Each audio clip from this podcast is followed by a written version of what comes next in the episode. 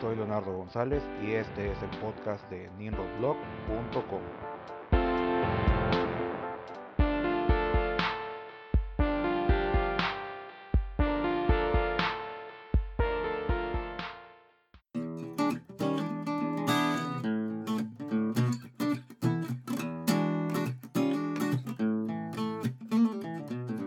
Bienvenidos al episodio número 18 del podcast de Ninrod Blog. En este episodio hablaremos de las condiciones laborales y cómo el TEMEC será el factor de cambio definitivo que obligará al gobierno y a las empresas a mejorar las condiciones laborales de México.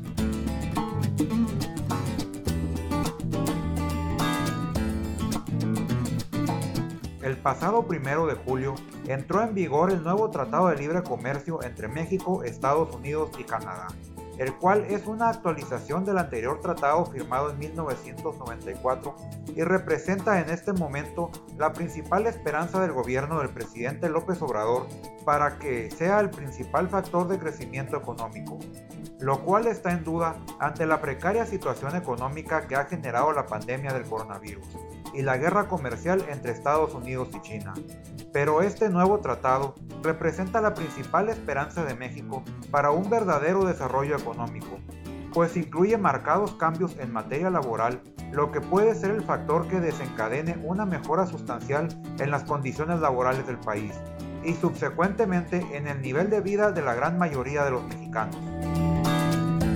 Los efectos directos del TEMEC están teniendo efectos en el ambiente laboral mexicano desde mucho antes siquiera de firmarse. Las negociaciones que llevaron a la firma del tratado obligaron a México a aprobar una reforma laboral en abril de 2019, la cual le proporciona a los trabajadores mexicanos transparencia sindical, libertad de afiliarse o no a uno o más sindicatos y desaparición de las juntas de conciliación y arbitraje para crear los centros federales de conciliación y registro laboral y tribunales laborales y cuando llegó la hora de discutir la ratificación del tratado a finales del año pasado, la Cámara de Representantes de Estados Unidos de mayoría demócrata condicionó a que antes de ratificar el acuerdo, México debía demostrar que cuenta con los recursos de infraestructura y la voluntad política para cumplir con la implementación de la reforma laboral aprobada en abril de ese mismo año.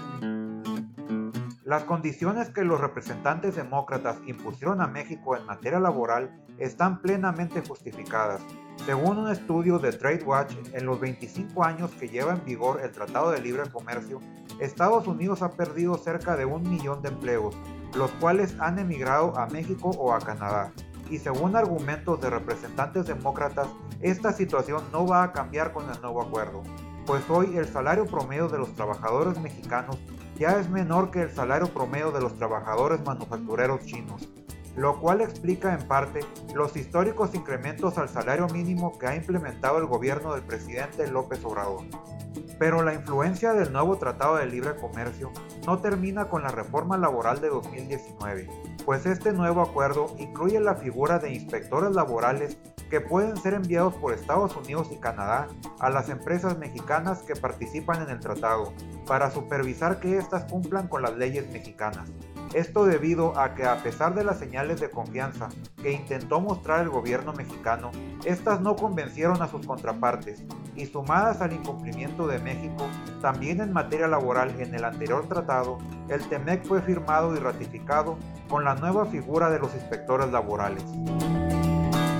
como podemos recordar, la incorporación de los inspectores laborales a México causó mucha polémica en la comentocracia nacional cuando el tratado fue ratificado por el Congreso de Estados Unidos, principalmente debido a la influencia de las cúpulas empresariales mexicanas, quienes obviamente se opusieron a esta medida y se encargaron de crear una narrativa en los medios de comunicación con la intención de que los negociadores mexicanos del tratado buscaran la manera de modificar esta parte, pues los nuevos supervisores laborales del TEMEC representan una seria amenaza a la cultura laboral de la mayoría de las empresas propiedad de los integrantes de las cúpulas empresariales, ya que estos son los principales culpables del estancamiento de los salarios en México en los últimos 25 años y de la precarización de las condiciones laborales que se han convertido en una tendencia en nuestro país.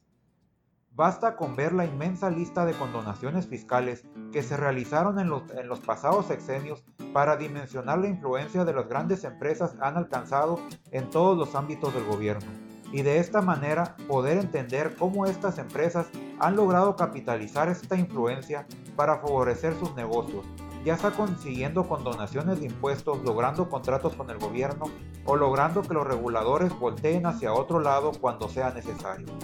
Simplemente no se puede entender el estancamiento de los salarios promedio y el detrimento de las prestaciones y condiciones laborales en las últimas décadas sin dimensionar este nivel de influencia de las cúpulas empresariales en el gobierno. Pues en este periodo, gracias al original Tratado de Libre Comercio, se crearon cientos de miles de empleos en el sector manufacturero, se incrementó la productividad de las empresas y por consiguiente se generó crecimiento económico, pero estos beneficios no se reflejaron en los trabajadores, debido a que los salarios no solamente no se incrementaron con la misma proporción, sino que en términos reales perdieron poder de compra. Independientemente de cómo las cúpulas empresariales hayan doblegado a su favor a los reguladores mexicanos, esto hace que sea muy complicado el hacer cumplir las nuevas leyes laborales, debido a que la imparcialidad de los reguladores y demás funcionarios que quedan encargados de su cumplimiento está más que demostrado que están comprometidos en favor de los grandes empresarios y en contra de los trabajadores, lo que históricamente ha provocado que la gran mayoría de los trabajadores mexicanos carezcan tanto de poder de negociación como de respaldo de las instituciones de defensa de los trabajadores, que nivelen las condiciones con las de sus patrones, quienes a su vez a todas luces buscan que estas condiciones se mantengan exactamente como están, a pesar de los cambios que se han realizado en las leyes laborales. Por ejemplo, basta con ver la simulación que intentó Cemex al manipular la primera votación libre de sus trabajadores sobre un nuevo contrato colectivo de trabajo. Afortunadamente, esta situación está condenada a cambiar porque increíblemente para mejorar las condiciones laborales en Estados Unidos y Canadá se deben mejorar las condiciones laborales de los trabajadores mexicanos. Como podemos imaginarnos, esta presión para que México primero modernice sus leyes laborales y luego garantice su cumplimiento no es obra del mero altruismo de nuestros vecinos del norte. La realidad es que por increíble que parezca, por primera vez los intereses de los trabajadores mexicanos se han alineado con los intereses de los trabajadores de Estados Unidos y Canadá, debido a que a causa de la globalización millones de empleos en el sector manufacturero han migrado de esos países a países en vías de desarrollo como China y México, en búsqueda de mano de obra más barata. Pero a diferencia de los trabajadores mexicanos, los trabajadores estadounidenses y canadienses sí tienen voz, ya que se encuentran respaldados por poderosos sindicatos que tienen un peso en la política interna de sus países.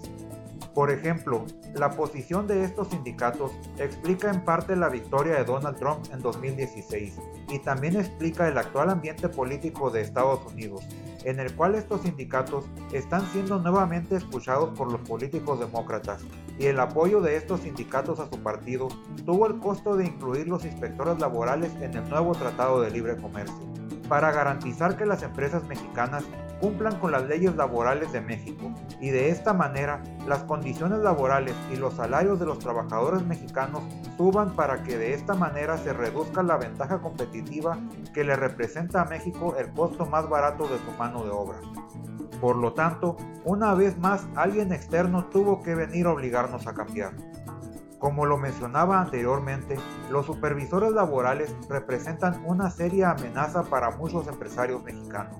pero la razón por la que estos supervisores serán tan peligrosos para estos empresarios es porque serán enviados con el objetivo de hacer cumplir las leyes laborales mexicanas, las cuales han sido históricamente incumplidas por la mayoría de las grandes empresas, ya sea abusando de esquemas de subcontratación, despidos injustificados, jornadas laborales superiores a las que marca la ley, asociación entre empresas de un mismo sector para no competir en sueldos, no proveyendo a sus trabajadores las condiciones de seguridad e higiene mínimas, simulando sindicatos con agrupaciones fantasmas controladas al 100% por los socios de las empresas, entre muchas otras malas prácticas que han contribuido al detrimento de las condiciones laborales de México por lo que no es una sorpresa que la llegada de las primeras inspecciones a empresas que participan en el tratado tenga tan inquietos a los empresarios, quienes entre sus argumentos comentan que estos supervisores laborales pueden ser utilizados por el gobierno de Estados Unidos o por empresarios de su mismo sector como una barrera proteccionista para sus propios productos.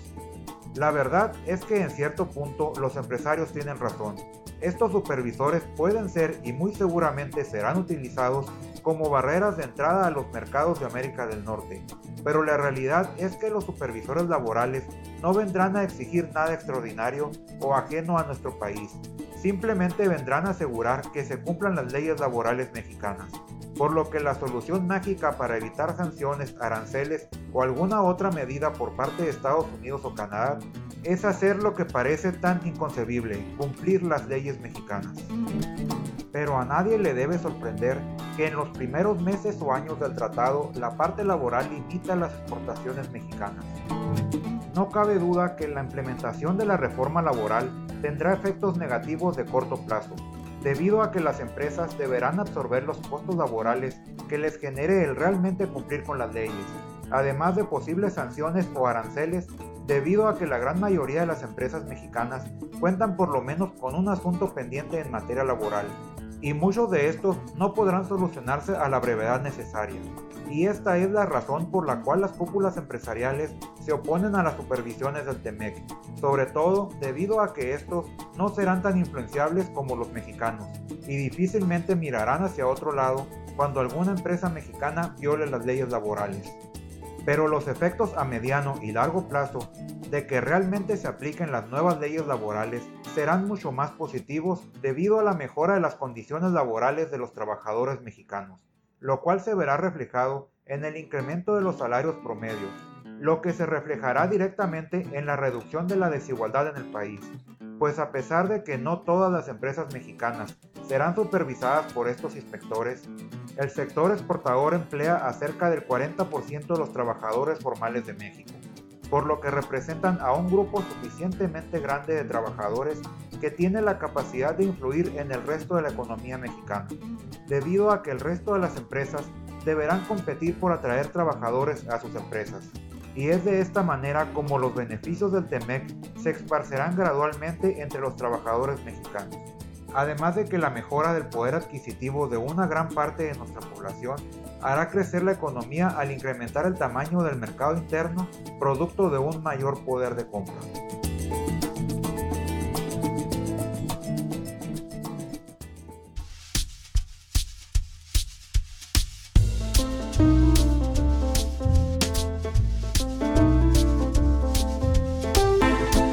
Muchas gracias por haber escuchado este podcast. Si no estás de acuerdo con mi opinión o tienes algún comentario al respecto, dejemos que la opinión fluya en la sección de comentarios de nimrodblog.com o en mi Twitter en arroba nimrodblog. Hasta la próxima.